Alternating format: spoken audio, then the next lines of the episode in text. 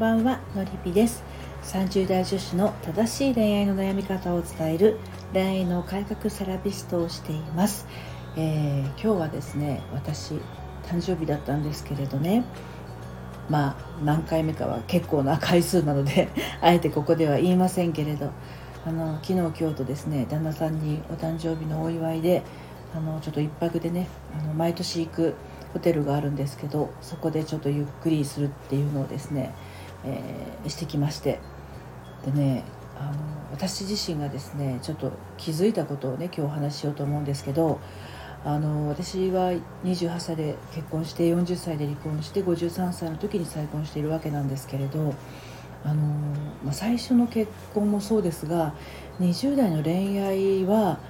まあほぼほぼですね男性に頼るとか甘えるとかあんまりしたことがないんですよね。であと何かしてもらったりした時の、えー、喜びの表現とか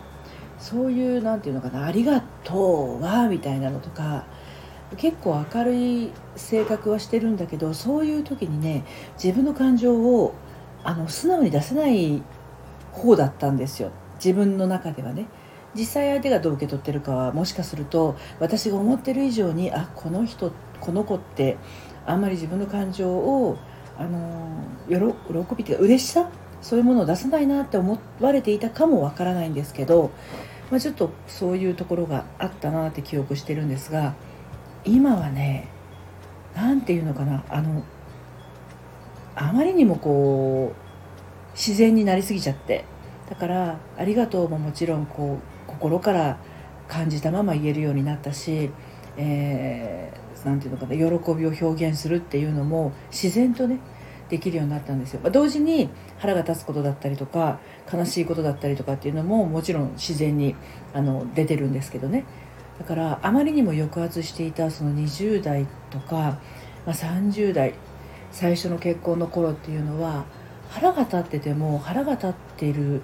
思その思いよりもまあ、別な感情を表面に押し出してたりとか、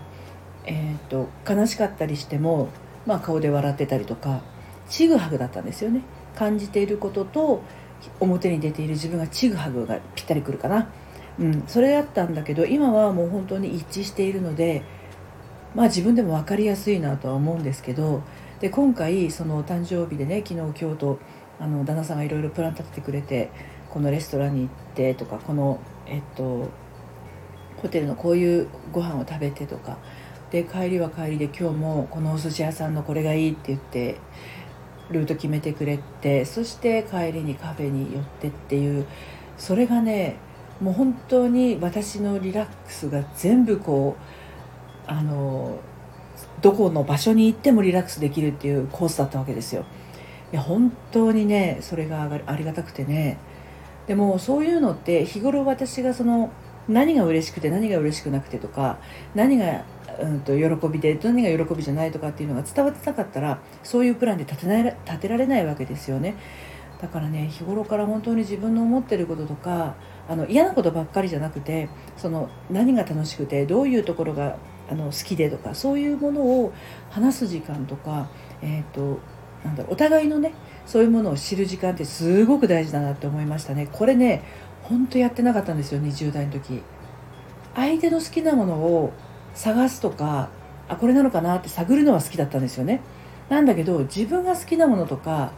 自分が嫌なものとかってあんまり出してなかったような気がするんですよね。だからなんか恋愛がうまくいかないなとか結婚生活楽しくないなって思ってる人はですね自分の思ってることをですねまず外に出すっていう練習をするとあの意外と身の回りにですねあの喜びの種っていうのはたくさんあると思うのでそこから芽が出ていくと本当に大事にされますよ。本当に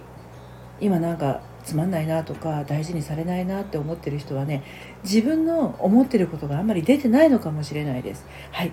ということでまあちょっと今お誕生日のねその1泊旅行から帰ってきて自宅でお話しお 旦那さんがお風呂に入ってる間お話ししてるんです。短いんですけれどね。で明日のえー、っと6月13日の午後の1時からちょっとね私、まあ、毎週日曜日はアイロンかけをしながらライブしたりしてるんですけれど明日もライブしようと思ってます。でオープンチャットから詳しい時間あのライブ始まりましたら通知してますのでもしご興味ありましたら今59名のスター F 民スタンド FM の仲間がスタンド FM のお名前で登録してくださってますので参加してくださってますのでもしよかったらオープンチャットの方にもね入退室自由ですので入ってみてください。はい明日はですね大体午後の1時ぐらいの予定でいますがもしかするとちょっと家のね用事の都合で前後するかもしれませんけれどあのアイロンかけライブしたいと思ってます。最後まで聞いてくださってどうもありがとうございました。それではまた。さようなら。